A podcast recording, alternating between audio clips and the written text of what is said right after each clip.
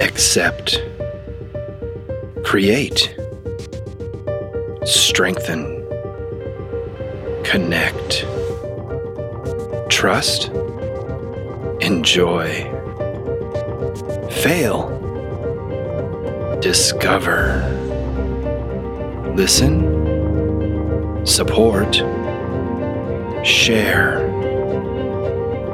surprise. Impro 2019, supported by Bakery Beumer and Lutum and Hotel de Fabrique. Presented by Impro Theater Die Gorillas. Yeah, hello, very warm welcome to um, the Ratibor Theater. Um, my name is Claudia Hoppe, and this is a special edition of an improv podcast in the scope of the Impro 2019. And um, we have a live audience in the room here, so maybe you guys can make some noise.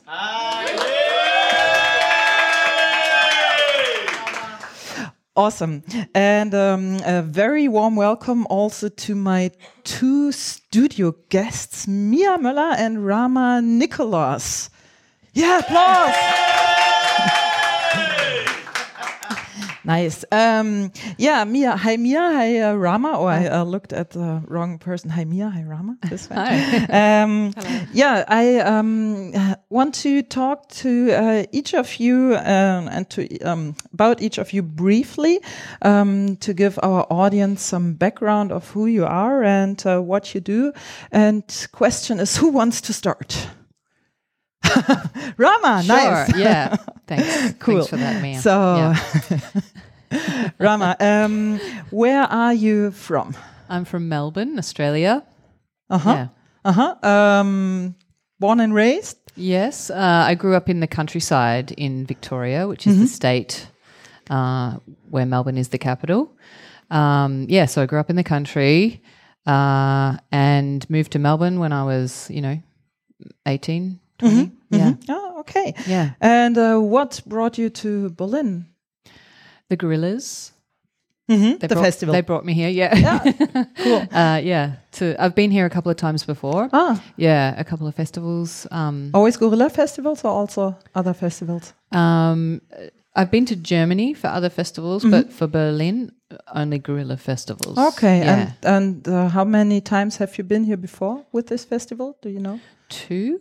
Mm-hmm. So it's your Yeah. third time. Third time in Berlin, but I've I've come to Germany through other festivals f- six or seven times. Okay. Yeah. Wow. You guys So- love me. It's so nice. So cool. nice to be loved. and uh, what do you love about Berlin? Um, uh, well, you know, it's it's interesting. I was here as a tourist maybe 13 years ago, um, so I got to see the city because when you're doing a festival, you're very much in a bubble, and sometimes it's hard to, y- you know, get out of the festival bubble, and it's very busy. You're doing shows and maybe teaching and um, rehearsing. So, uh, from my my experience just traveling in in Germany and in Berlin, um, I I really love the history of the place. It's a fascinating place. Yeah, really, really interesting. Mhm. Any favorite places so far? In Berlin, um, Kreuzberg. yeah, yeah. Okay. And um, yeah, Rama, when did you start uh, to improvise? well, um, uh, yeah, that's an interesting question because it sort of. Uh, I mean, like in, in theater. In theatre, okay, great, yeah, because it did start in school. I started way back in school, um, but in theatre, um, I think it was after I went to drama school uh, in my early early twenties. Uh, I got involved in uh, impro group uh, in Melbourne, and then um, also my one of my drama teachers from the drama school wanted me to be, get involved in the bigger um, group called Impro Melbourne, and they're the main. Where Patti Stiles is also performing and isn't she? Yeah, she's one of the artistic directors there. Yeah, and um, and so one of my teachers got me involved with Impro Melbourne, and basically after that, I was with them for like 13 years, 13, 14 years. Okay. Yeah, mm-hmm. and trained with Patti. Patti's one of my dearest friends. and we often, you know, travel, tour, meet at the same time. So Mm-hmm. when we're traveling, yeah, You said uh, you were there 14 years, meaning you're not with them anymore? yeah, not with them anymore. Oh, okay. Yeah. So you have a different group that you're now part of? Or? No, I'm just free. yeah, As an improviser, free So improviser. free. yeah. so when you want to perform improv, how do you go about it? Like, do you have connections to your old group that you can perform with? Or I do. Yeah, they asked me to guest in in certain shows. is, is that a verb to guest? in Yeah, English? Oh, Yeah. Okay. or I mean, you could say they they ask me as a guest, Mm-hmm. or they ask me to guest. yeah, um, and yeah, so I do a little bit with them, but mostly I improvise when I'm traveling, when I'm touring overseas. Okay. Yeah. Otherwise, I'm doing other things, Mm-hmm. other creative things. Okay. Like what? Uh, so for the last five years, it was because I'm an actor. I trained as an actor first, um, and I'm a comedian and a filmmaker. Uh, so the last five years, I've been doing my one-woman comedy shows. So I write a play, um, and then I perform all the characters in the play, um, all the dialogue back and forth. So there can be up to twenty characters Wow. and it's usually a genre and it's sort of comedic based but it's mostly about storytelling. So mostly it's like a complete whole story or play. Yeah. Wow. Um, and um, coming back to the um, impro or improv topic, what is it that you like about impro and what made you stick with it for such a long time? hmm. Hmm what is it I like about impro? no, I really, I really like everything about impro. Um, I like the freedom. I like the creativity. I like the collaboration. Um, uh, I am a narrative improviser. I- Meaning? like I love story, so this is a big part of improv for me. Um, Telling stories. telling stories, yes, I like. Uh, I I lean towards long form more than short form, but that's probably only because I did a lot of short form in the early days, and then uh, and then moved more towards long form, and that this is like where my passion is: telling stories, creating characters, uh, affecting the audience, um, bringing meaning. You know, yeah. And uh, when you perform impro nowadays, it's also then mostly long form you perform, also short form every now and then. I think it's mostly long form. Um, it depends on where I'm, who invites me. Yeah. Okay. Yeah. Uh-huh. Uh-huh. Okay. And you said um, you're you're an actress, Mm-hmm. a professional actress. So is this um, what you have been like as a first education, or do you have uh, some other like education or job prior to it? Or I have to make the um, gesture to my boyfriend because he asked me for it when I interviewed Randy Dixon. I accidentally asked him the question, um, uh, "Did you ever have a proper job?" So Right. did you ever have a proper job or like any kind of job before? Um, I didn't. St- I haven't studied anything else but uh, drama and acting and uh, theatre. But I've had plenty of jobs as a waitress Okay. and uh, working in uh, customer service. Mm-hmm. And I was once a dog groomer. what? Dog groomer? dog like groomer. somebody who takes the dogs out for a walk? Hmm? Yeah. And I was also a receptionist at a hotel, a boutique hotel. Uh, I've had many, many proper jobs. Yeah. Yeah. nice. And uh, uh, could you, in, in these jobs, especially like as waiter or customer support, could you ever benefit from uh, skills you had trained and learned with improv? yeah. Yeah. Yeah, maybe. yeah, I'm sure you could, but most of the time it's exhausting. So you're just trying to, you know, and it's a, it, you're just trying to make money basically because Mm. it's hard to sustain a freelance existence um, full time. Yeah, I Yeah. can imagine. Yeah, yeah. Yeah. Um, and uh, nowadays, is there anything else you do besides improv, acting, comedy, or these things that you mentioned? in the Is there anything else that I do? Like, like I don't know, corporate trainings or Yeah. whatever? yeah, corporate training and teaching for Mm-hmm. sure. Um, but I just started to move into filmmaking. Mhm. Yeah. So um, I directed my first film in December, my first short film. with my husband, who's also an improviser, actor, comedian, filmmaker. Uh, and we decided that we we'd been wanting to make a film for years, and finally we're like, let's not procrastinate any longer. Let's do this. And I uh, last year I'd come up with this story, uh, this story in my mind, and uh, my husband Adam loved it, and so um, we we talked about the story. We we kind of fleshed it out, and then he wrote it down furiously, and we made a script. And then in December, we the whole thing hinged on finding a lead actress because um, she needed to be older. She needed to be an elderly woman, and we found her, and she was available. And then everything else fell into place very quickly um, all the other cast, and then the locations. And it's very complicated making a film. Like it's very technical, and there's lots and lots of moving parts. It's not just like getting up on stage and Hmm. da-da, and then you're gone. It's like so we really organized this thing, and it all fell into place magically. And we shot two days between Christmas and New Year's. Um, in Australia, it was very, very hot. Oh yeah, I can imagine. Yeah. in that in that week, um, but people were available. And we were like, uh, yeah, and then we had to edit it really quickly because we wanted to submit it to a film festival called Tropfest, uh, which is one of the world's biggest short film festivals. And um, we edited it in like three days and submitted it. And then we were like, what the fuck did we just do? like, was that okay? Like, is this thing, was that, uh, we don't know what we did. And then um, uh, they have this process where they they get hundreds of applications and they look at them all and then they they bring it down to a short list which is about 50 and then they look at those and then they bring that short list down to finalists 16 finalists and then if you're a finalist you get to go to the event and uh, they promote your film and blah blah blah. Hmm. Uh, yeah, and so we were like, oh, it would just be nice if we got shortlisted because it's a little bit of validation, you know, that we were on the right track. Um, and we didn't hear anything, didn't hear anything, didn't hear anything. We are like, ah, we didn't, we didn't get this. And then uh, the next day, they they emailed us and said, hey, you've been shortlisted. And we're like, oh, great, that's just what we wanted. That's all we wanted. And then like a day later, hey, you you're a finalist. yeah, we're like, oh, fuck, what, what, what, what just happened?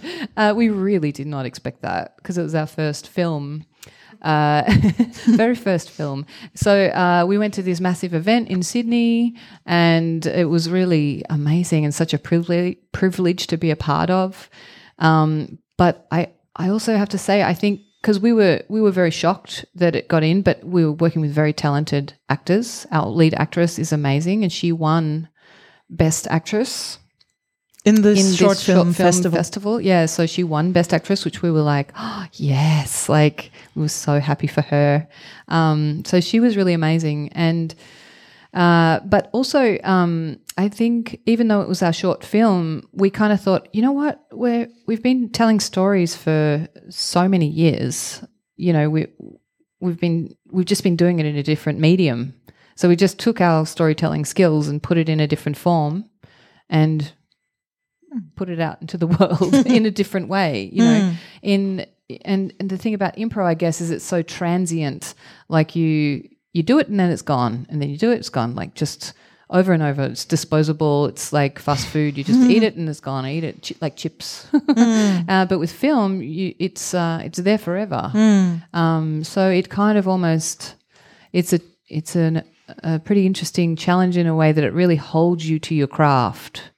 Like all of its flaws and all of its like greatness and like it like it won't ever go away now. Like you you have to really like have Yeah. this you have this story forever Yeah. yeah um, which i really really think is amazing i really enjoyed it yeah And is this movie somewhere on YouTube where people can find it and see it? Yeah, so um, it's on Facebook Live under the Tropfest event, but all of the movies are bundled into one event, so it's like uh, it's not broken up. I think in time they'll put them on YouTube individually, um, but they had a deal with Facebook. So um, yeah, I think ours is about fifty minutes into this Okay. Facebook Tropfest event. Yeah, it's called Can You Hear Me? Cool. Yeah, Cool. Yeah. Thank you, Rama. thank you. So, um, Mia, yeah, same uh, same questions to you. I have my uh, cheat uh, cheat sheet here. Um, first question: Where are you from, Mia? I'm from Copenhagen in Denmark. Uh-huh. Did I pronounce your uh, second name correctly with M- Møller, or how do you Pronounce Yeah, a little it? bit more like Mia Müller. Müller. Müller. Okay. uh-huh. Møller. Møller. Møller. Yeah, not so much rolling. It's a, more, a little bit more like hard. Okay. But I understood that it was me. Good. cool. Um, yeah, and I guess the same thing brought you to Berlin that uh, Rama um, was brought to Berlin by, right? Yes, it's because of the festival that I'm here now. And uh, have you been to Berlin before? Oh, yes, many times. I've been, I was here last year for uh, the same festival, but it was like another event. It was called Our, Our Lives, like an EU funded project. So that was like last year. And then I was here for the festival, maybe it feels like 20 years ago, but I think it's like 12 years ago. It was like the World Championship. I was, um, I was uh, here. The football world yes. What oh, year was that? 2006, I think. Yes, I was here. Yeah. But Denmark was not a part of that uh, World Championship in football. So there was no Danish team invited. Uh huh. So I was just here to watch The madness. the madness, yes. And actually, I, I took, actually, I played in one of the the performances uh, at the same time with the German group. So I was playing like theater sports in German. It was really difficult. Okay. So that's in German meaning speaking, speaking German. Yeah, I, spe- I, sp- I spoke German on on stage, and Hmm. my German is uh, is not as good as my English. yeah, I assume my Mm-hmm, But English is not as good as Rama's though, but it's better than uh, my German. But it was fun to try and play theater sports in German, uh, and I was making up own, my own kind of words, and I was Nice. being funny without knowing it. so it was like, yeah, the audience thought I was really funny, but I was not trying to be funny. It was just because I made up like words that didn't exist. So so but it was a yeah they they liked it was like in a good way they laughed i think Hmm. And do you Uh, do you remember what group it was that you were performing with? maybe it was theater sports Yeah, berlin i yeah. think it was like in a tent Yeah, then Down it's by, probably uh, Theatre Spree? Sport. Yeah, yeah, yeah. Then it's probably them because they at this time they had the tent. This is actually where I, for the very first time, saw uh, impro and also theater sports. Also in 2006 at this tent. it was a really fun experience to be like in a tent. Yeah, do, uh, I loved it. I, really- loved it so much. Oh boy. yeah. It was uh, it was fun. And also i also been in berlin just as a tourist with my family. I have two sons and a boyfriend that is the father of my sons. And we um we come here every now and then because it's not that far. I drove in a car to berlin from copenhagen uh, which was a very long ride but it was fun to have a car here and go Yeah. around yeah so i really So you're here by car too? Then this time? Or no no no no never again Never. Never again. That was like the only. I mean, because I'm the only one driving in my relationship, so it was a very long drive, uh, and I thought it would never end. so uh, this is yeah. I prefer. How long? How long is it? I have absolutely no idea. I thought it was like five or six hours, maybe. I don't know. Somehow it took me eight hours, but I don't know. Maybe I'm not driving that fast.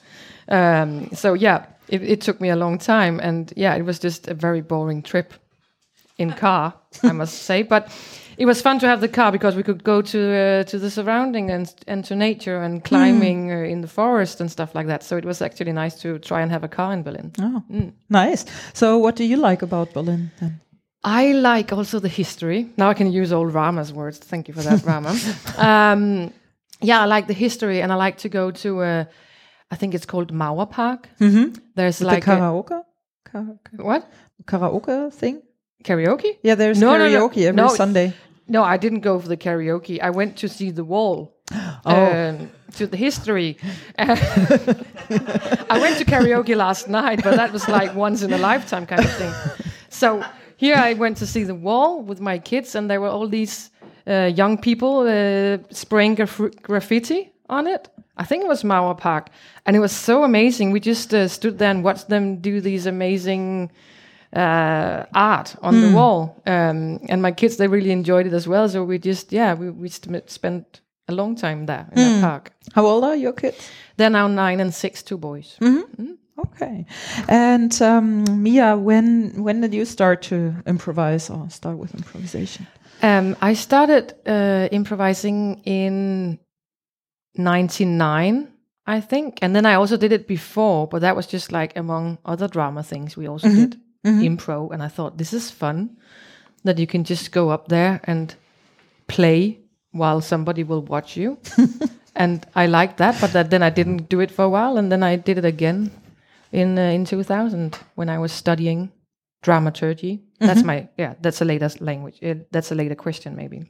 Yeah. But Um, so you you started like Rama also in in school with the, with improv basically, or um, I was uh, I've been studying at university dramaturgy, and there I met some people who wanted to do uh, impro, and that was more like impro fairy tales for kids, and it was very structured.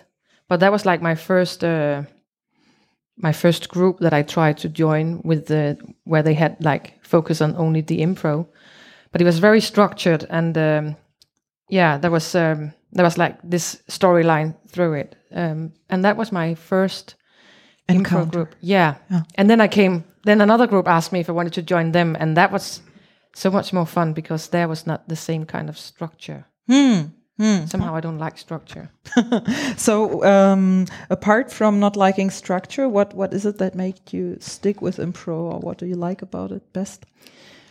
I like that it's uh, it's free and I can just I can I don't have to prepare anything. I know that I I just uh, I enjoy the that it's free and that you can just uh, play and uh, what is it that I like? It I don't know. It's it's um it's just so much fun to uh, go with the flow and be in a flow when you play and you don't have to learn you don't I don't have to be in my head that's what I also like because a lot of the things that I do, I have to be in my head. And but here it's just like I can just open all the doors in my body and then see where what happens.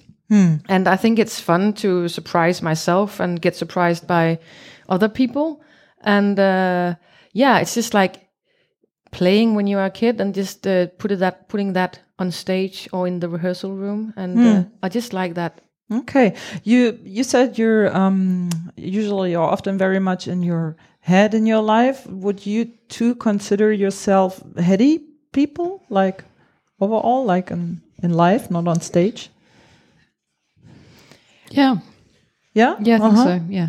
Yes, I'm very structured, and when I have like a family, it's just like, yeah, I'm very much in my head, and my day is like structured, and I know where to be, and and sometimes I even forget to play with my kids because I'm structured. So I have to like take time. Okay, now I have not to be structured. Now I have to put away the structure aside. So um, it's something that I'm aware of. Uh, yeah, I think I am a lot in my head, but I'm maybe I'm not as much in my head as other people might be in my surroundings. I mean, not you, Rama. Who can tell? you.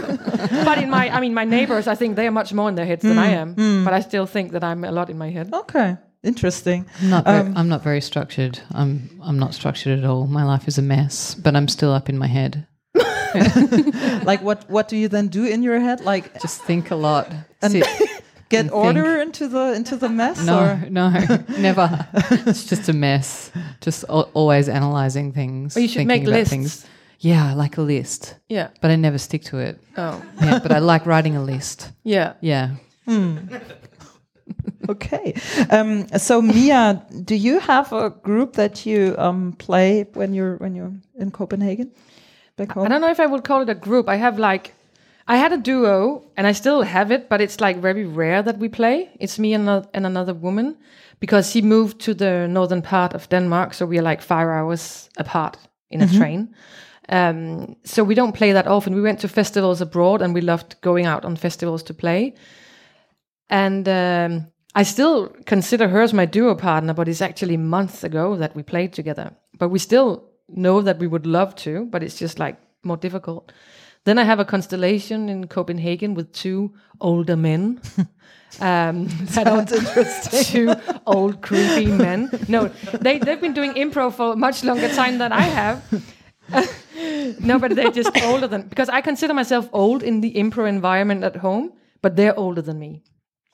Ah, I know there is a Danish group which has three old guys, but I can't remember their name. I saw them in in Gothenburg. I yes, think. actually, they just split up. Oh, Yes, they had like their, I think they call it their funeral or something, their last show. okay. And then they went into other groups. But yeah, they have been existing for They're a long like time. sixty something, like Yep. like the Mick Jagger of improv or so. Yes, they are. But this is an, uh, two other men. They have existed uh, for even longer. Okay. So this is like the really the an older generation, uh, but maybe a little bit older than them.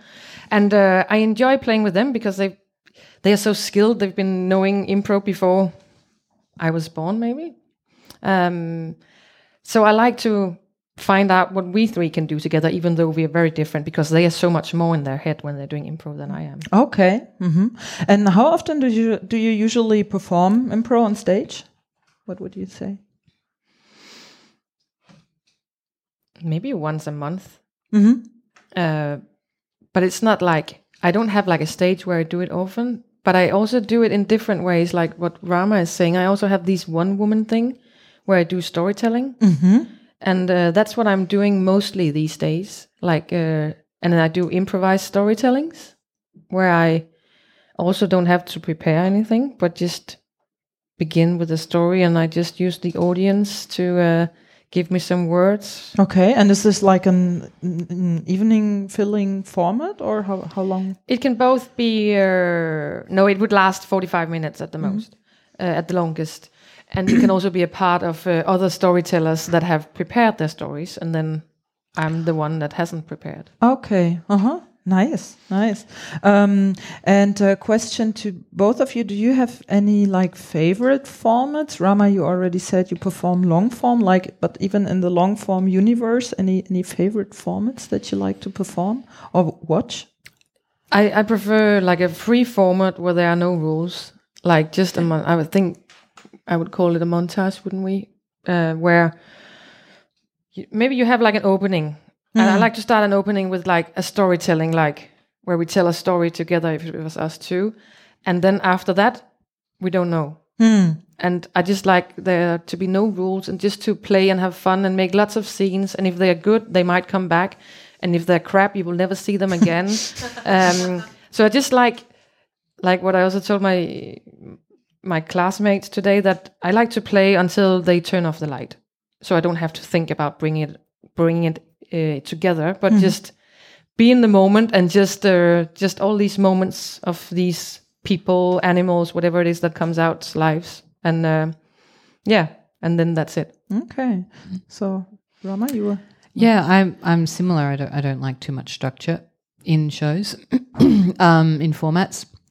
I really like a, a genre. I like I like a impro show that uh, lets me research. I, I I really like researching a, like a topic, like we're doing Kaurismäki. Um, I was very lazy with this research, but um, uh, I still like the idea that this is a style. So I like playing in a style. Um, we do a show uh, in Australia called the 52 hour Soapathon. So it's a 52 hour show non non-stop.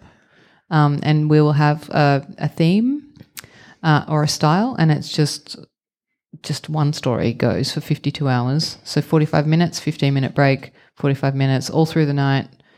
Uh, and I think we've done like, we've done one uh, that was um, about World War II. We've done one set in Spain in like the 1800s. We did one that was in Hollywood in in the 50s or 60s.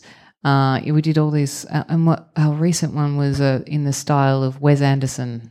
Yeah, in a hotel. Set Okay. in a hotel. Yeah, so it was very quirky and and really fun. Really fun. Yeah. Interesting because I have met um, other improvisers who were about to perform in the style of Wes Anderson, and I was wondering, how do you do that? Just maybe quick question because what is what is typical about Wes Anderson? Maybe apart from the like the quirky characters who have like some kind of father issues or whatever. What what is or maybe like a bit? It's a bit like not steampunk, but like retro in a sense that it has funny just funny things but what else is typical because especially the entire aesthetics like in the in the hotel movie what is it um great budapest hotel or something um are hard to uh, hard to perform on stage as an improviser when you don't have like props or anything Yeah, well, uh, we we did We did have props and a set. Ah, okay. Yeah, so we make a set and we have costume and we have props available.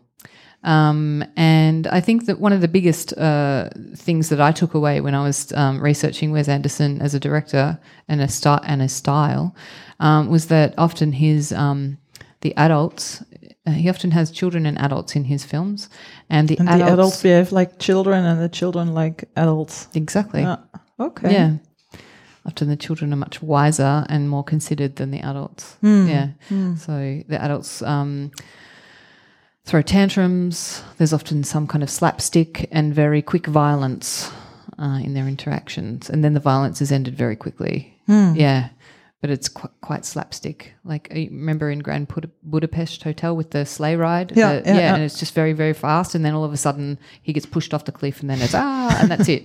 Like, yeah. So. Okay, yeah, Yeah. interesting uh, perspective with the with the adult um, child switch. Oh, okay, um, Mia, one one more question to you, uh, also about like um, your professional background. So, is your professional background also acting, or did you ever do something else in your life? If I should uh, talk about all the jobs that I've done, it, my first one would be uh, that I picked strawberries in every holiday when I was a school kid. And then I've been working in, in a baker's store.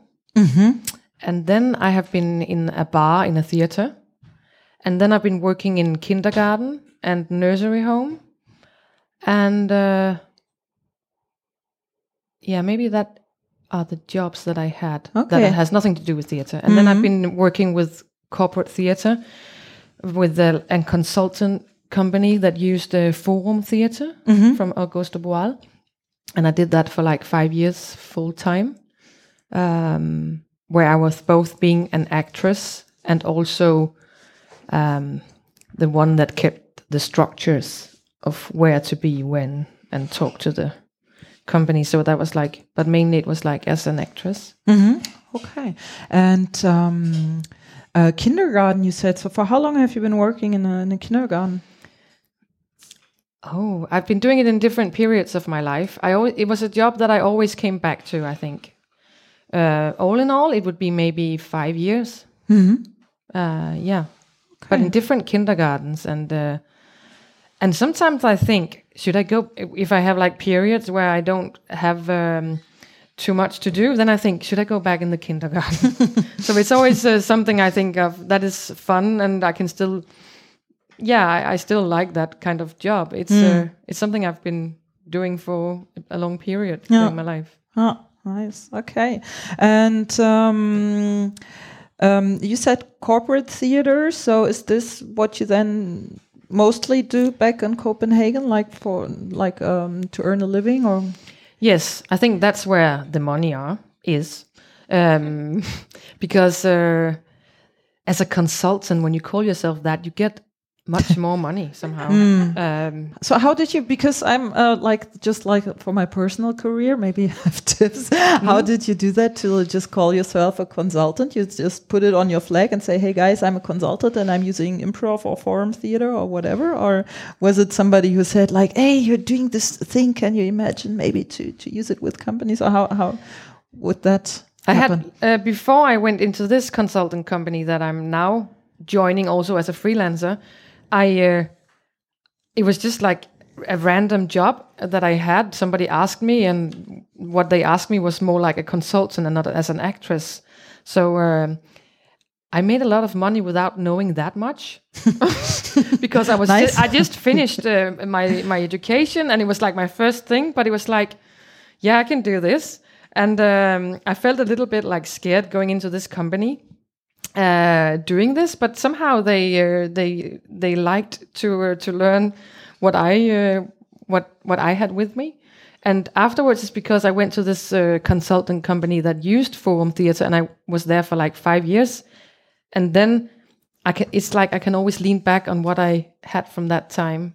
Um, so, but it's not. I mean, I think I have many hats, so it's not like all the time I call myself a consultant. Yeah. Um, so uh, I don't know what my advice would be to you. Uh, maybe just maybe just write it on your car. Yeah, Uh, that's what- then you might believe it one day that you that's what you do. Yeah.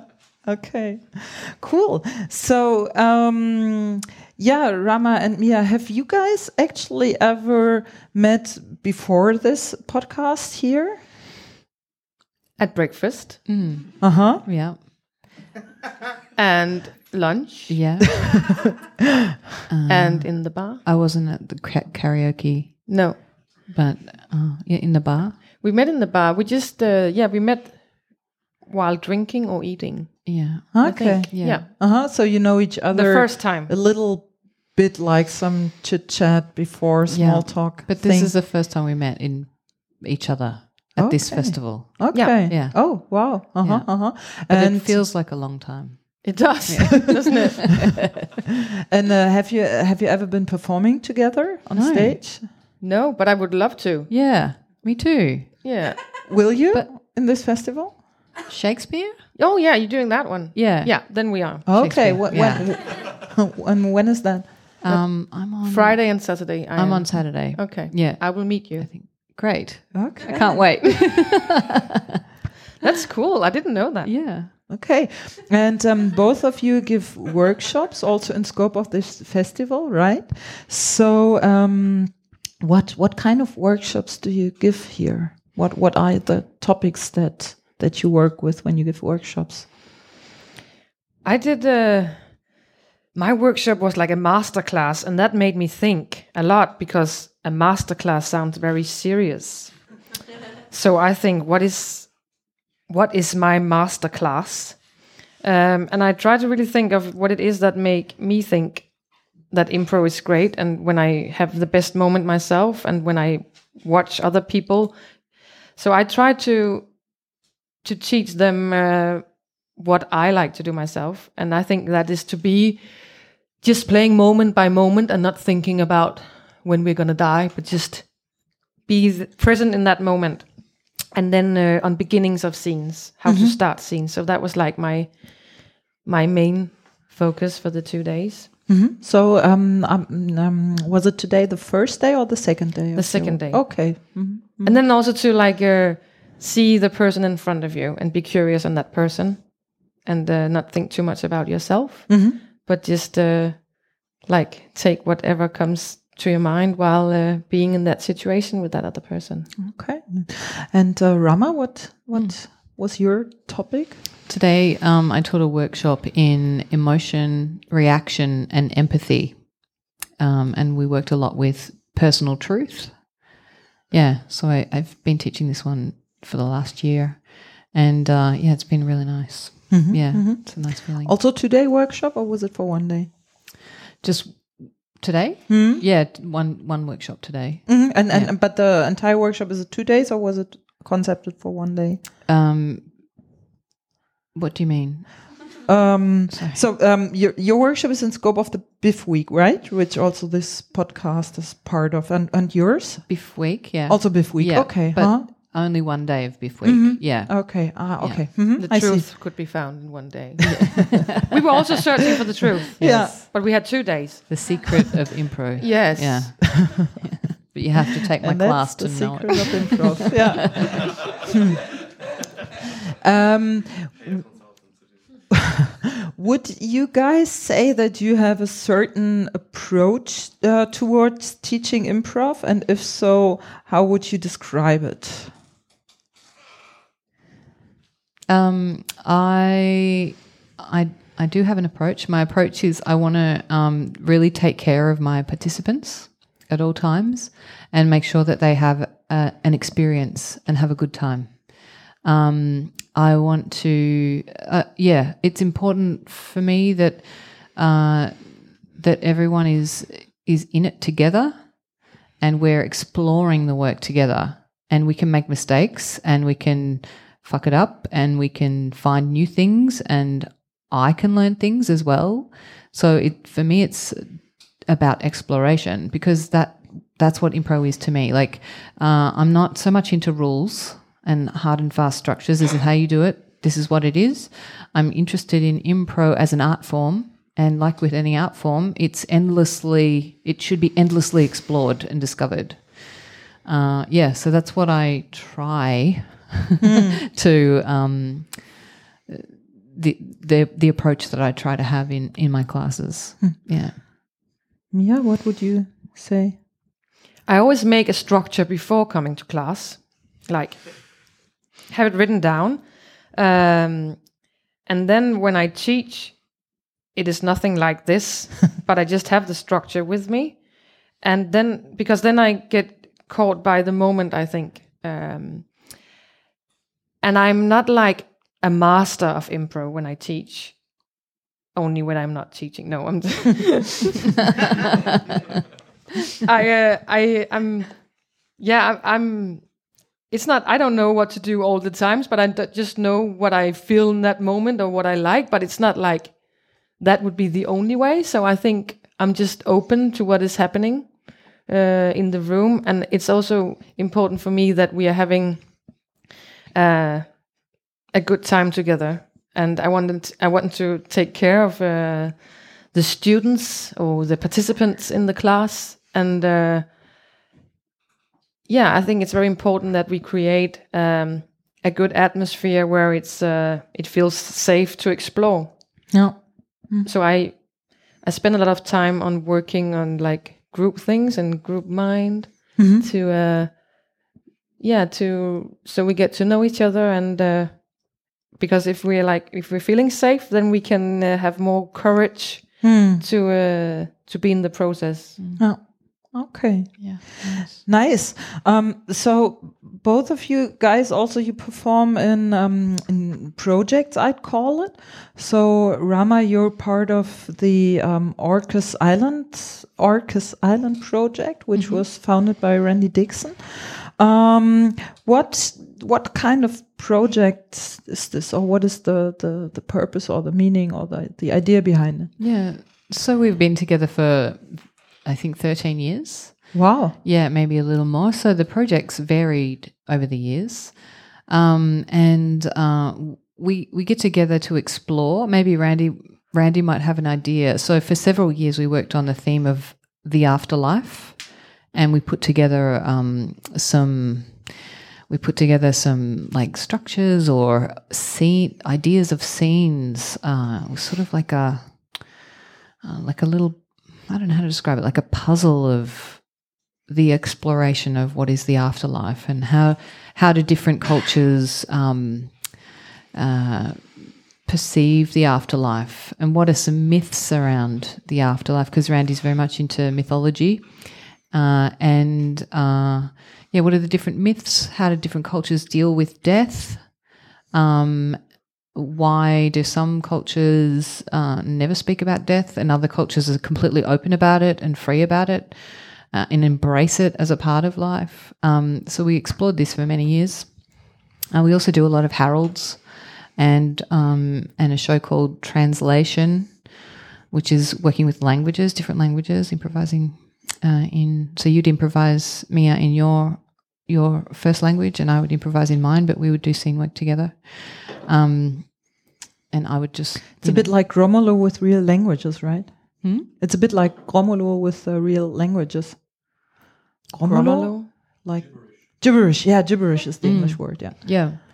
But I guess um I guess it's more like you can really read body language quite strongly.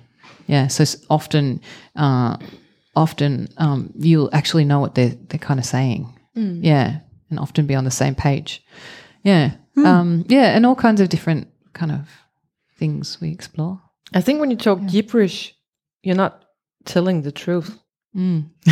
Maybe sometimes when you talk gibberish, you don't even know what you're saying. Yeah. I would find myself not knowing what I'm saying. I'm just putting out sounds. Yeah.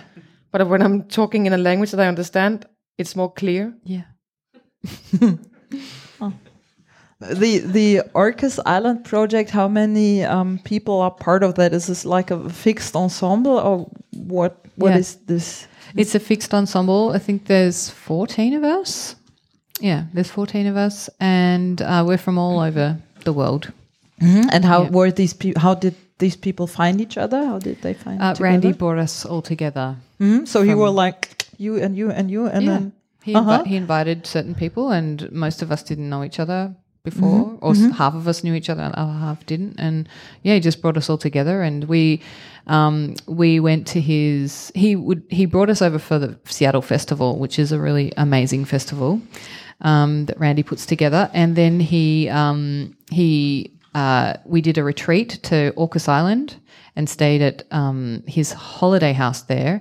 So we would um, go, we would stay at his place, and then we would go into town and workshop these shows and ideas, and then at the end of the week we would perform to the community there for free um, because they were generous to lend us the space for the week.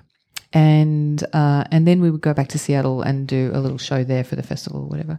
Um, yeah, so that's how it came about. And we went to Orcas Island for quite a few years.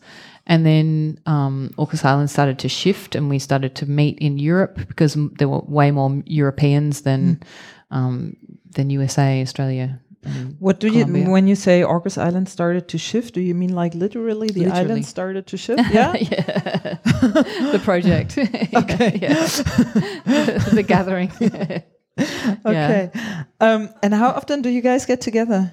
Uh, uh, well, it's uh, it's a bit of a amorphous thing. So, um, for example, I might might not be able to make it for a year or two, depending on what's happening um, in life. Um, but uh, the Europeans tend to get together at least twice a year. Twice And- a year. Yeah, and there could be. Well, we try for once a year altogether. We try. Um, it's not always possible, but the Europeans will do little satellite groups. Yeah, so it could just be two people doing festival representing orcas, or it could be five people. Like here in Berlin, there's five of us here, so we would Okay. represent orcas.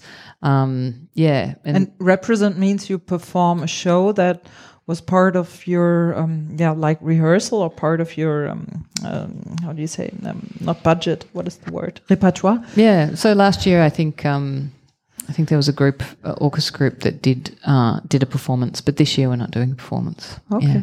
what what kind of performance were you doing last year I that think I wasn't- the orcas I wasn't here, um, but I it was Afterlife. Yeah. ah yeah yeah I remember Was it I last year or the year before? The year before. the year before, Yeah. yeah. Because last year was just Our lives. our lives. Yeah. Uh, uh, our lives after life. I can mix that up easily. okay. Um, so, and what what do you think? How often does this Orcas Orcas Island project perform at festival? Because I I've never um, came across this um, before um, I started the preparation for this podcast. Actually. So is it more like a like a secret society thing, or is it like So what's the question? What? um, like how often do you perform in festivals, and how clear is it that this is uh, Orcas Island project? Uh, it depends where we get invited. So, um, uh, like two years ago, I think they did a Orcas, the, the Berlin Festival invited Orcas, the Orcas group, how, however many could come. And then it was clear that Orcas was going to present Afterlife. Yeah, so Okay. it depends on where we're advi- invited. Yeah. hmm And do you know was it was it like promoted or published that this is Orcas Island project, uh, Orcas Islands project, or was this just like oh we have players from here and there and um, Don't know. okay Yeah, I don't know I about the last check. two years here, but I know in the past it has been. okay Yeah, so in the past when we've done different festivals, it will be promoted as an Orcas group thing. Yeah, or an Orcas group show. Yeah. But they tend to have meetings. That was funny last year in our lives. There was just like a circle sitting here where we're sitting now. And I just went to join that circle because it looked like a nice. And then they was just they were all like staring at me and it's like okay. And then they were having a little orchestra how do you pronounce it? Orcus? Orcas uh, meeting. So uh, in a, in the in the bar here last year. So that was just, and I didn't know of the, their existence until that moment. So it was just a funny little. It was like a little group, and uh, I uh, I just felt like awkward yeah, feeling. I'm so sorry. the wrong room. it is a secret society. It though, was so a secret shouldn't- yeah. society, but You it just looked crashed nice. our secret society. Party You- crash. yeah. didn't belong there. You know, it's not a secret society, really. It's not at all, and it's not um, mysterious in any way. We're just a group of people that get together and and improvise. And I think the unique thing about it is that we are from different countries, hmm. and we spend our own money to hmm. get to where we are to be to, mm-hmm. to be together and mm-hmm. perform and mm-hmm. create. Yeah. Cool. Huh. Yeah. Nice. So I'm glad that we could uh, clarify the secret society. so no secret society. No. Good. Um, and um, Mia, you perform as part of the community ensemble in this uh, festival, which is part of our lives. Um, project which you already mentioned which was eu founded and uh, can you briefly explain um, not only to our listeners here but also to the ones who might listen to us um, at their um, home station stereo whatever what is our lives and what is community Our Lives was a project that brought together 28 people from 28 EU countries. And they uh, randomly, no, not completely randomly, they put us in groups, but they um, uh, they put us in different groups so we would not be like Scandinavia in the same group only, but they would like make us up uh, in, in in different groups. And then my group was a community.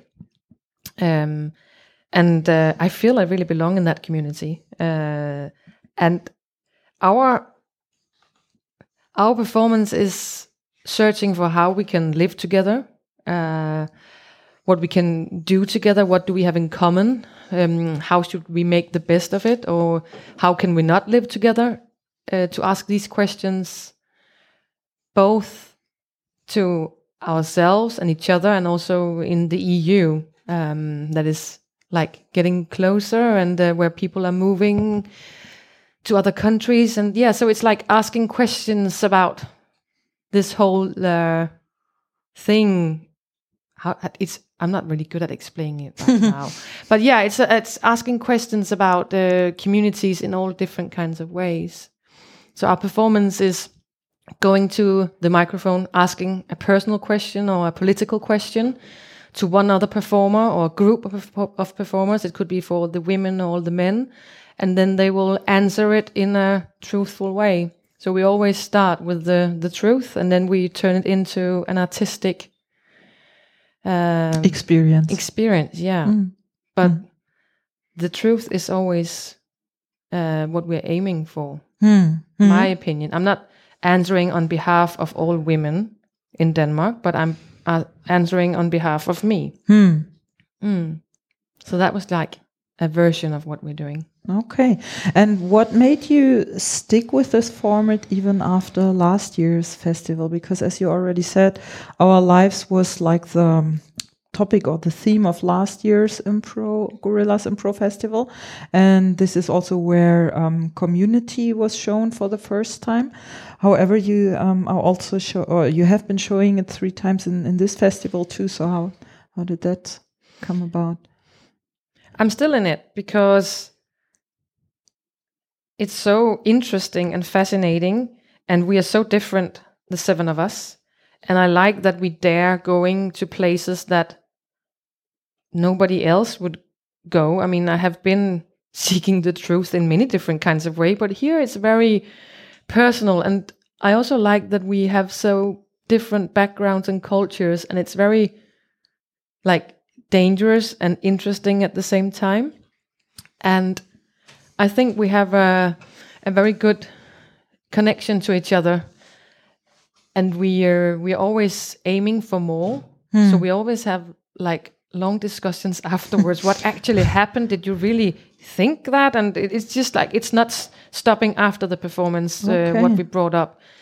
So um, yeah, there have been tears and uh, arguments. Like uh, people, they uh, they really want it, and it's like even though we have like these conflicts, it's like it's uh, it's getting somewhere, and I like that um, experience Hmm. uh, with these people, and I'm not. I'm not uh, finished with it, but we did it like three days in a row, and that was quite difficult for us. We found out we never In what done way? that.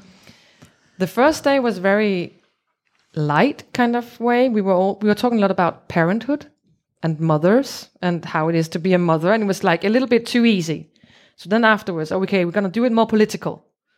So the next day it was very political, and that was like I think that was maybe our best performance ever because it was so political, and we dared, we dared answering the questions, even though the questions were very delicate and uh, people might not like you from after what you say out. And is it the truth? Does you really mean that? With people, you mean the other people in the ensemble or the audience, or Here I meant in the audience.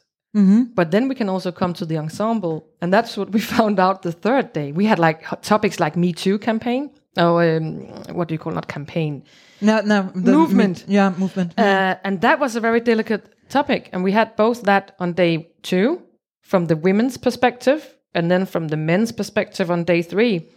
And that was uh, that was very daring. And that's what uh, made us really talk afterwards. What did you really mean? Why did you say that? And it's just like, and then we uh, we were having like a interesting uh, conversations afterwards, and it's still going on. I mean, Ah, I people can like three days after, did I really say that? You know, and, and I was not even drunk, kind of thing. um, so it's like, yeah, it's, uh, it's it's interesting that you say that because um, it shows for me that it's also hard to yeah to live with other opinions which are not your own. And especially the uh, the show on um, Sunday that I saw the second one um, there were topics like uh, Roma for example gypsies um, where I thought like oh okay interesting positions among the ensemble and I would be in, um, I would be interested to know like how are they going about this uh, backstage then because it felt controversial even then especially this topic but also some others like okay the first day there was a similar question about not Romas, but put in another. How do you think about a minority? And we didn't really answer it. So the day after, when it, a question like that came up, I was really like, I want to answer it. I'm, I'm not going the easy way around it and uh, being very correct. So I want to say what I would say on on like a bad day. Um, and what I should do there, I should actually. I, I said like something like, uh, uh, "They don't look well on the station. They're just hanging around." And then I took it a bit further because we start with the truth, and then we can take it further. Oh, they could go to Sweden. I say they can just take the bridge, and Sweden is this way.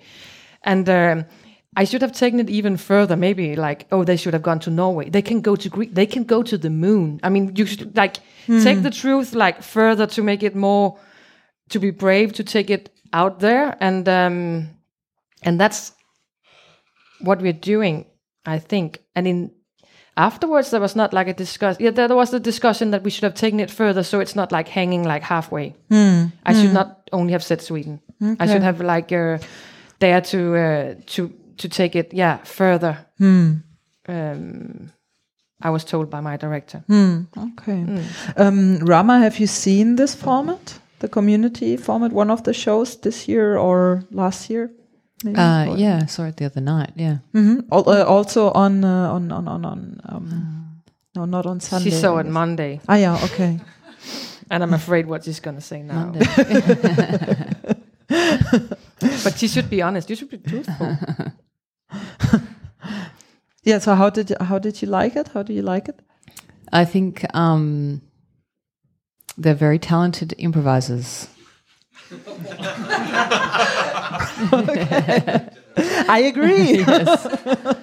Very talented and very um, engaging. okay. And um, are there any plans for the future with this format with the community format? oh yeah, we uh we we we had like a a future meeting yesterday, uh, and we all wanted to to do it more, and we all like yeah we so maybe we're going to another festival later this year.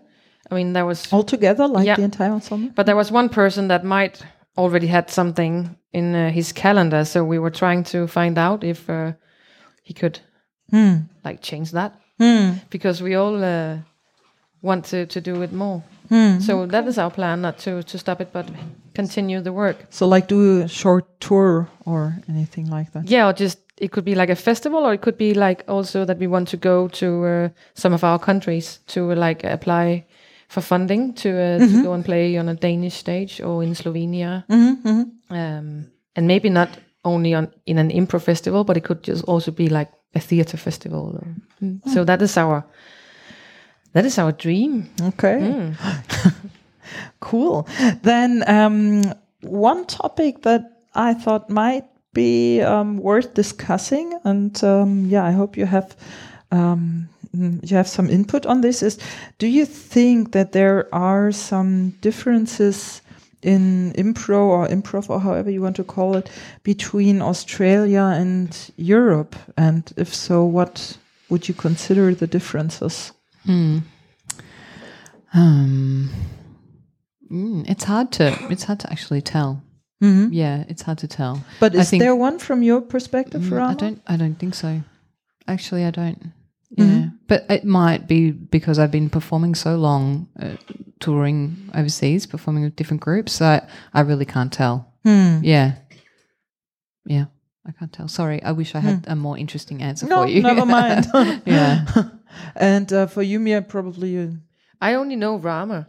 so I, I actually I've never seen any uh, Australians uh, doing improv. yeah. I've seen Australians, but I haven't seen. Uh, I don't know uh, if it's different.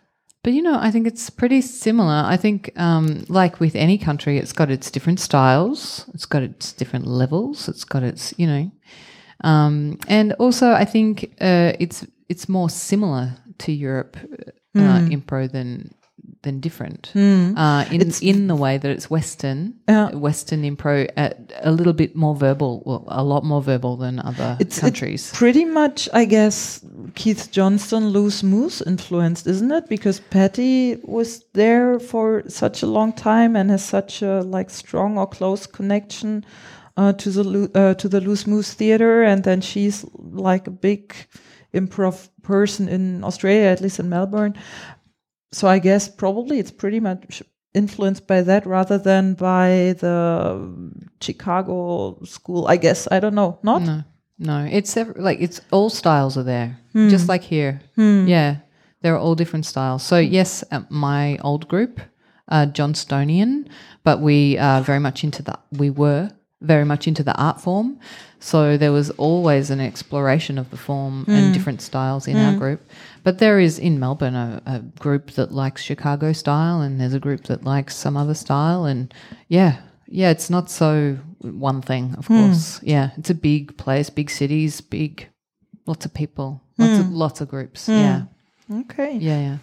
And um, th- then maybe another topic that um, could be interesting for our audience is what do you guys consider the main difference between like improvised theater and scripted theater? I mean, from a performance point of view, you mentioned um, you mentioned freedom earlier and having no structure, but since you both are doing kind of scripted work, at least with movies, but also with um, the the sketch, not sketch comedy, uh, the stand up comedy. And no, no, I don't do stand up. not stand up. So Yeah. um, the um, one woman show. yeah one the one woman comedy show, um, and um, Mia, you do scripted work as well, right?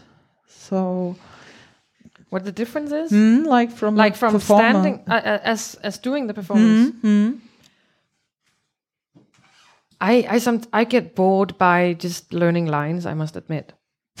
I'm yeah. It's um, and especially if it's lines that you cannot turn in turn into a little bit different way of saying it. If it's very like, then um, I'm not. Yeah, I'm doing it, but it's more uh, for me. It's more uh, uh, like getting uh, yeah doing a job to get paid. Uh, I prefer. I think it's. Uh, I like the freedom that we can uh, go where we feel like in that moment, or where the audience. I mean, there's an interaction between us and the audience and what is in the room, and that's very unique. We didn't make it up before you came, but it it's all happening now, and it's never going to happen again. So I think the the unique uh, feeling is uh, is different. Hmm. Are you more in the moment when you improvise than when you do like the um, the scripted work? Also, question to you, No, no. like more present or anything? No, I both I feel in the moment. Um, but to answer your question um, before, the difference. Um, I mean, apart from it being written down in in scripted work um, is I think culturally, and this could be a little controversial. Um, I I do have a, a belief that improvisers are, are pretty lazy, and uh, and uh, th- theatre work. Uh, scripted work, there's a, there's a real discipline there, and a real expectation um, to deliver to deliver the product, um, and and also uh, a strict hierarchy and a strict culture of the way things are going to work. And I think, um, you know, sometimes impro, even though it, it wants to be theatre, it wants to be out there and exposed, doesn't always work because um, there isn't, uh, th- there seems to be a, laziness about mm. it sometimes. Also, lack of discipline or just laziness? I think a little bit of both. Yeah. Mm. I think yeah. I think you're right. It's laziness, but I also when I get scripted things, I get so annoyed that it's so difficult to remember it, and I can sit with my boyfriend, and he can get so fed up with these words, and uh, I just get, and I get insecure. I get, uh, I struggle a lot to learn things by heart, hmm. and uh, is there in the in the kind of scripted work you do? Is there room for improvisation? Like if you forget a line or yes. anything? In the in the in the things that I do in companies, there are also rules, but sometimes there are no rules, and the text is so boring because it's like from a company that you have nothing in common with. So you have to remember lines that don't have emotions or anything. It's just like company uh, language, mm. and. Um, when I do that, I in the in the process I get a little bit aggressive because I have to learn this boring language, and the day after I should never do it again. And it's just like, but I I want to do it, but it's just like I hate it so much, and uh, yeah, but I have difficulties in learning it on my own. So I have to have my boyfriend read it out, and he also think, God, my you're having such a boring job. Why did they write this? And it's just like, yeah, but it's the company's language. They need that, and and it's just yeah i'm just struggling to learn these words hmm. and that's why the freedom comes when we don't have to yes no yeah. And would you think that you are more in the moment when you when you improvise than when you do scripted work?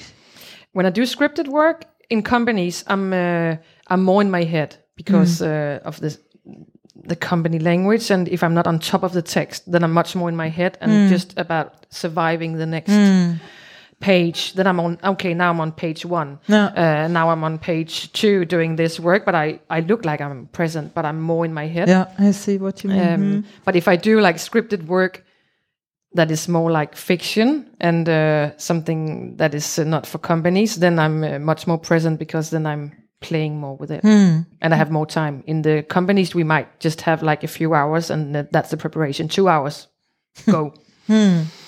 and um preference of both of you is um, improv, I guess. Yeah. Or scripted. Yes, improv. For you? Oh, I like I like a taste of everything. Okay. Yeah.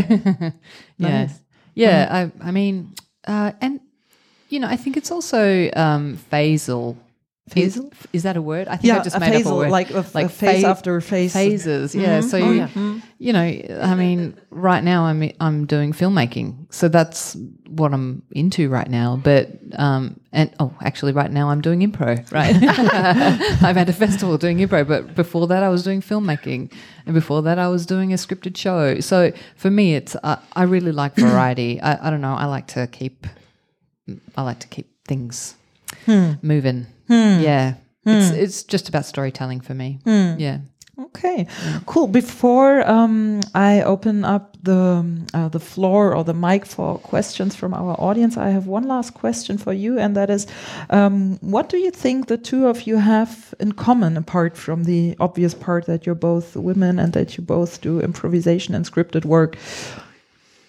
We like breakfast and lunch and lunch. No, I think what when you say like you are a free woman, you're not like in, in you're not like in a certain group at this moment. Mm-hmm. You're like with I think that we have in common that I'm mm-hmm. also uh, uh, trying out different constellation and also on my own, so that we do things on our own, like one woman shows. Yes. That's, that's have, something we have in common. Yeah, have, nice. have you guys, uh, um, from you, I know, but um, I can't remember, Mia, if you said something. Have you been in a in a fixed ensemble before for a longer time, like Rama was with uh, Impro Melbourne? Yes, I've been in a group uh, when I was studying uh, for like six years, I think, and then in another group for a couple of years, and then Do they still exist? yeah, the group, my first group in Aarhus where I studied, they still exist, um, and I the reason that I'm not with them is because I moved back to Copenhagen, Okay. uh, but they were the one that were like teaching me the whole thing, so they were really like. Uh, yeah, I have a very special bond with them. Mm, okay. hmm Yeah, and yeah. So back to the question: what what do you guys think you have in common? Um, we're both awesome. um, thank you. um, I don't know, because I guess we we only just met a few days ago. So, but But I think this one woman thing is Yeah. like, yeah, it, it yeah, you must be your liking yourself somehow on stage since you want to go up Hmm. there on your own. yeah, So like, yeah, like uh, yeah, I can do this on my own. yeah, Um, I know that we also both have a cat. yes, Yeah. Maybe we are a little bit like the cat. Hmm. yeah. Hmm. Um, uh, yeah, it's also I don't know why I said that, but yeah, it's like uh, yeah. Do you have children, by the way, Rama? No, Okay. but I think. Uh, But how old I are, think- are we? The same age? Uh, I'm 43. Yeah, I'm 44. Yeah, so we are the same ages. Hmm. Um, I think you seem very creative. I think we ha- maybe have that in common. Yeah. and not and also being are you being very abstract and like not always searching for like every, like you don't you don't have to be like uh, always people on stage you can also search for like something i don't know being yeah animals i don't know Yeah, yeah. you like Like cats. you like being Yeah. a cat on stage i'm not afraid of like going out of my comfort zone to be something that i haven't been before Yeah, do you like that I do. Yeah. Yeah, different characters, different stories. yeah Yeah. Magical realism. yes Yeah. Um, often I tend to be very loud on stage, like, and I should hold it back. Do you do that? Um I'm I'm oh it depends what mood I'm in. Yeah. So you're not loud. I, I can be, but not all the time. Yeah. Oh, I should. I'm a little So- more reserved. Yeah, Yeah. I'm sometimes a little bit too loud. I think people would say so. I should. I should just sometimes just hold it back me a little bit. At least, at, at least you weren't on on Sunday. So, but that's the only time I've I've seen Okay. you perform. So I Okay, yeah. cannot judge. Hmm. Okay, cool. Then, um, yeah, you guys here, do you have questions to Rama or to Mia? Anything that interests you? Yeah, you can use the mic if you want. So either you come. You want me to use the mic? Yes, please. Okay. I think, um, hello. Hello. I think this is more a question for Rama because you uh, told about that short movie you shot. Uh, my question had two ones. The first one is how did you um, write that story or where did you get it from? And the second part is um, how did you decide that this should be the story you keep forever? Yeah, it's a, they're good questions. Um, well, uh, how did I write the story? Where did I get the idea from? Is that right? Yeah, perhaps the way you found it is it did you do improv sessions and extracted a story or did you sit alone at the desk and write it down? And No, it well, no, it actually came from the the ether, just pl- plopped into my mind. Yeah, just blonk. Um, so actually, there was in Melbourne a couple of years ago, there was a big lottery, a fifty-five million dollar lottery, and um, one person won it, but it. Uh, but they bought the ticket. It wasn't registered online. They bought it just from the the machine, and they didn't claim it. And it was this big like issue, this big deal in um, in Melbourne and across Australia. Who is this person that's won fifty five million dollars? Because at at that time it was the biggest lottery uh, that had ever been. Uh, I think it's been more since then, but um, yeah, and they were they were searching for this person, and they didn't have any camera footage of this per like where the person bought the ticket from, and so they did, they no one knew who this person was, and everyone was kind of over six months, but everyone was kind of going crazy about who the fuck is this person, and what have they done with the ticket, and where is the ticket, where's the ticket, um, and and so I started to make up. I became obsessed with it as well, and um, I started to make up stories about what happened to this ticket. Uh, so that's how the story came. Uh, and then within that, I wanted a really, uh, I wanted a unusual uh, protagonist, um, uh, which was an elderly lady. Um, so I, I just kind of combined that, that journey. Yeah, I don't want to give away too much because you might watch it and it's quite got it's yeah. I've already given away too much actually, but um, uh, yeah, that's how the idea came, and I didn't know. I knew it was a a worthy story, and I just basically wanted to do it because we'd been procrastinating for so long on making a film. So we were like, all right, this is it. This is the story. Doesn't matter if it turns out shit. We're just going to do it we just have to do something. Yeah. So we just grabbed it and did it. Yeah. Thank you. Thanks. Thank you for the question. Any more questions from the audience? Huh? Hello, ladies. I have a question for both of you. Uh, so you are improvising for a while, quite a long time, and have it's uh, possible that uh, okay, you can choose some different things to do, but uh, what is the last thing you learned for improv or in improv that surprised you? Because when you are doing some stuff uh, like scripted work, it's become boring or routine. So what's about improv that's keep you like fire inside? And what's the, what was the last thing you learned and it surprised you? Nice question. Mm. Thank you. I would say one thing, but I don't know if it's the last. So it might not be the truth. But is one of the good things that I learned is that mistakes are like gifts, and uh, that is like then I, I can always feel like confident because if I make mistakes, it's still gifts and I can use it. So that does that I'm not afraid because, yeah, it doesn't matter. If I do wrong things, that would be the first thing. And maybe I will think of my last one when you answer. um, the last thing that surprised me. Well, um, I guess. Um, all right. So I teach a I teach a workshop um, called Close to You, and it's about intimacy on stage, romantic relationships, sexual tension, and intimacy on stage. And I created this workshop for improvisers because I wasn't seeing many romantic stories on stage that were really uh, that people really stepped into and stepped towards. They were wimping a lot, people coming together and then stepping away rather than really going into these beautiful stories. Um, and I thought, why is this when the romantic genre is so huge in every other storytelling medium, right?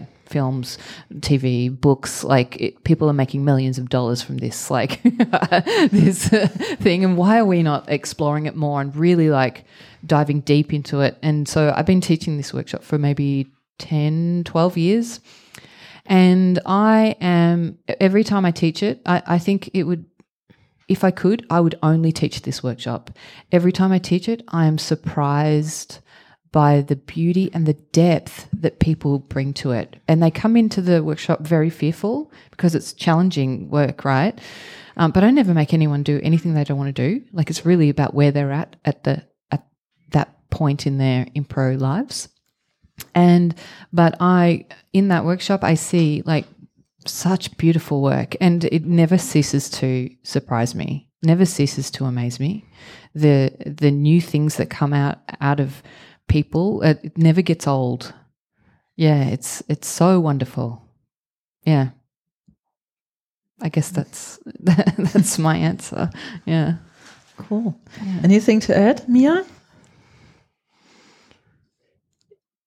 what I'm, but that's also what I'm teaching, like finding the truth. And if um, you're using the truth, it's gonna be, if you start with the truth, uh, in something that you really like or something you really had, um, the truth can be really funny, and people might not know if it's the truth, but it's it just helps you to uh, build instead of inventing a whole new world. You can just start with something What's small and truthful and simple, and it can be big. I don't know if it's my last one, but that's what came into my mind now when Rama was talking. Thank you. Any more questions from you guys? Ah, Uh, hi, you both talked about true, truth a lot, so I'm wondering whether the truth on stage ever got you in trouble or ever had real consequences in life. I mean, of course it has, but you know, in what kind of way this truth on stage maybe then, um, you know, echoes in reality afterwards? Yes, this uh, community thing where we use the truth a lot. Um, then I can think afterwards, maybe the people will not like me because I said that, and that was like bad thought that I had. Uh, so I can be like, but on the other hand, I'm okay with that because I think the more truthful we are, maybe the more people will uh, like you instead of just being on the surface and correct. So I think they will forgive you more. But it has also gotten sometimes our ensemble in trouble the last couple of days. I mean, some of because you are not political correct? Or Yes, Considered political because this, uh, if we go there, then it can still be like in the thoughts of people. What did I really say that? And oh my god, I feel bad about myself. I didn't even know that I would say that, and I said it out loud in front of an audience, and maybe they recorded it. Um, and that's uh, risky, but it's uh, so it's more like what it does to yourself. I think that you uh, think that it's embarrassing that you have that you are such a bad person. I actually love that you do it because I th- I'm I don't think there's a point in ah, how should I put this without getting me into trouble. Um, I don't think there's a point in political correctness if it turns out to be some kind of censorship. You know what I mean?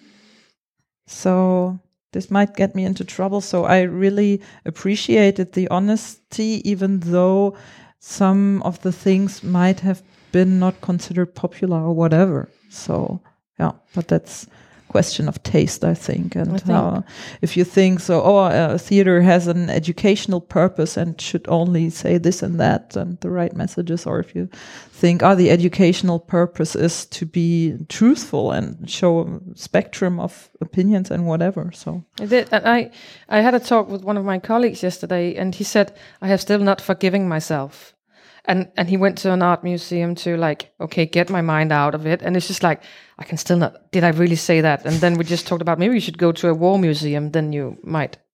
Like it was just like this little drop of truth in that mm. moment you said. I mean, it's not gonna like ruin the the rest of your impro. I mean, it's not like he thought that, but it's just like yeah, it's just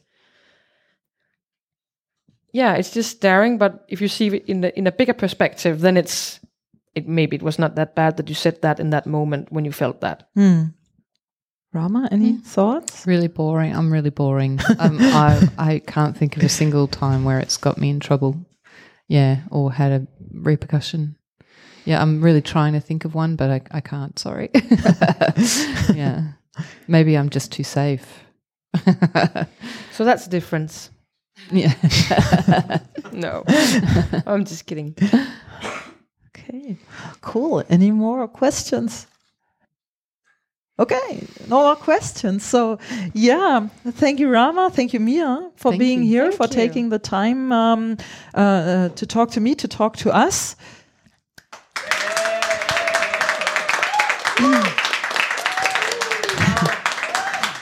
And uh, before we finish, um, a couple of last questions. So, where can people see you perform here at the festival the coming days?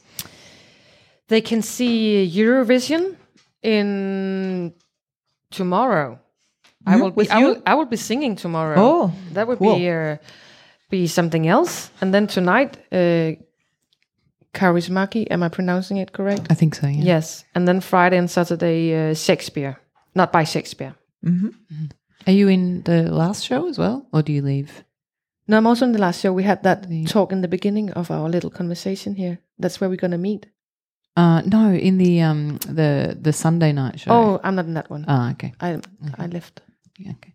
Uh, tonight I'm in Meta Impro here at the Ratibor. Um, and then tomorrow, Kaurismäki at the English Theatre. The next night, Shakespeare at the English Theatre. And then, and then what? oh God, I can't remember. Uh, and then sun. That's it, right? And then Sunday. But you're gonna be Saturday or Friday Oh, doing Sa- the Not by Shakespeare. Wait, uh, Saturday I'm in the Improvision uh, contest, and then Sunday in the open stage. So Yeah. you're both in the Improvision Song Contest on Saturday? No, not the same day. Ah, okay. Yeah. So I'm ah, there two tomorrow. Ah, okay. I didn't know. Yeah. Uh huh. which is a shame. Ah, okay. Yes, But Shakespeare, we get to we get to meet. Yeah, exciting. And uh, after this festival, where can people see you around Europe or back in Australia? We are considering going to a festival in Germany, and I cannot remember the name of the city now. It's something with two S's. Puh. Wiesbaden, Kassel. Wasser, Wasser. That's really bad. I, I was not expecting that question. but that's in November, Uh huh. Uh huh. in the late November, beginning of December, like three days. We might go there. Uh huh. Maybe Halle? Yes. Oh, that was not, those two L's. Yes. Yes. Thank you. Um, I am going to Hamburg Festival The turn? straight after this. Yeah, Uh-huh. Torn. Yeah. Um, or Turn. Turn. Turn. Um, yeah, so straight after this, I do Hamburg and do some shows and teach there. And then after that, I travel to Finland to teach for a few days. And then I have a little vacation in Scotland for four days. And then I go to Sweden, to Gothenburg to teach. Then to Austria Wow. teach. Then Paris for a wedding. And then Belgium to teach. So all over the map. Wow. Wow. Yeah. What a schedule. Yeah, two months. Did you away. structure that?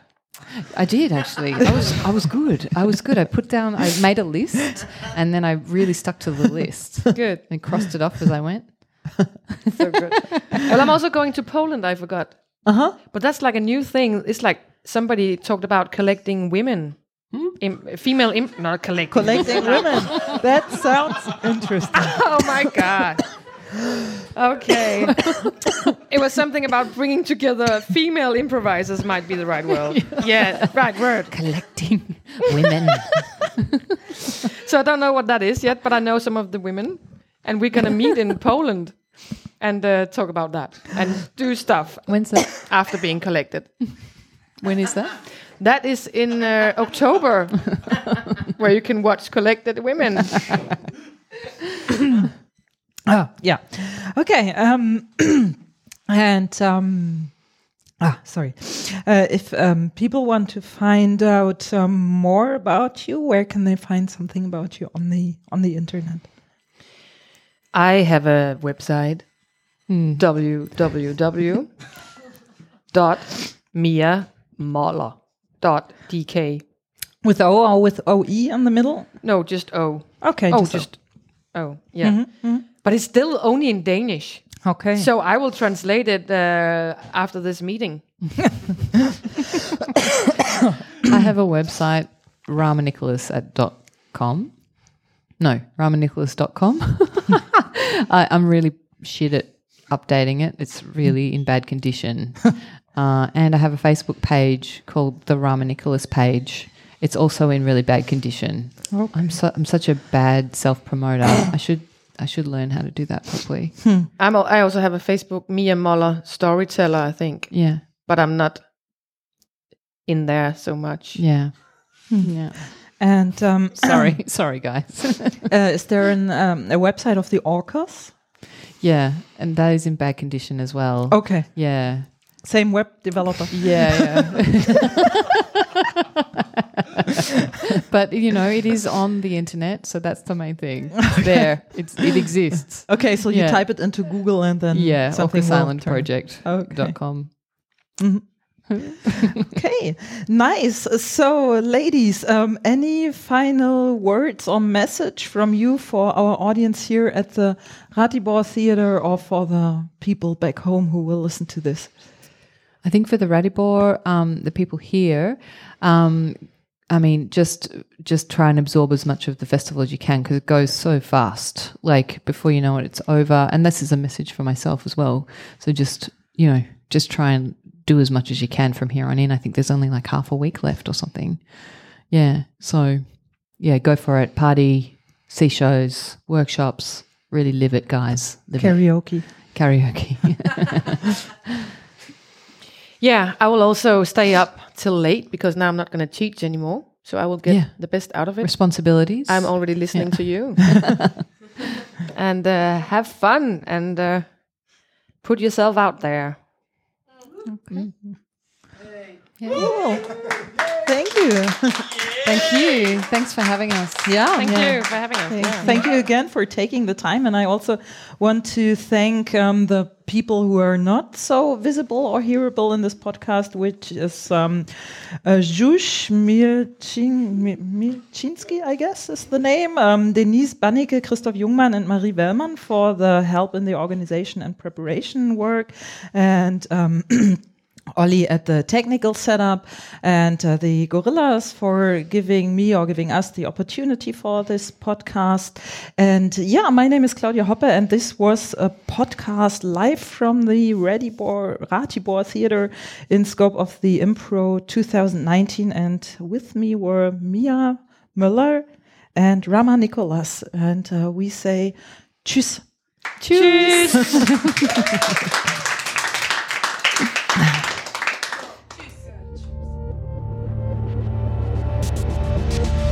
accept, create, strengthen, connect, trust, enjoy, fail, discover, listen, support, share, surprise. Impro 2019, supported by Bakery Beumer and Lutum and Hotel de Fabrique. Presented by Impro Theater Die Gorillas.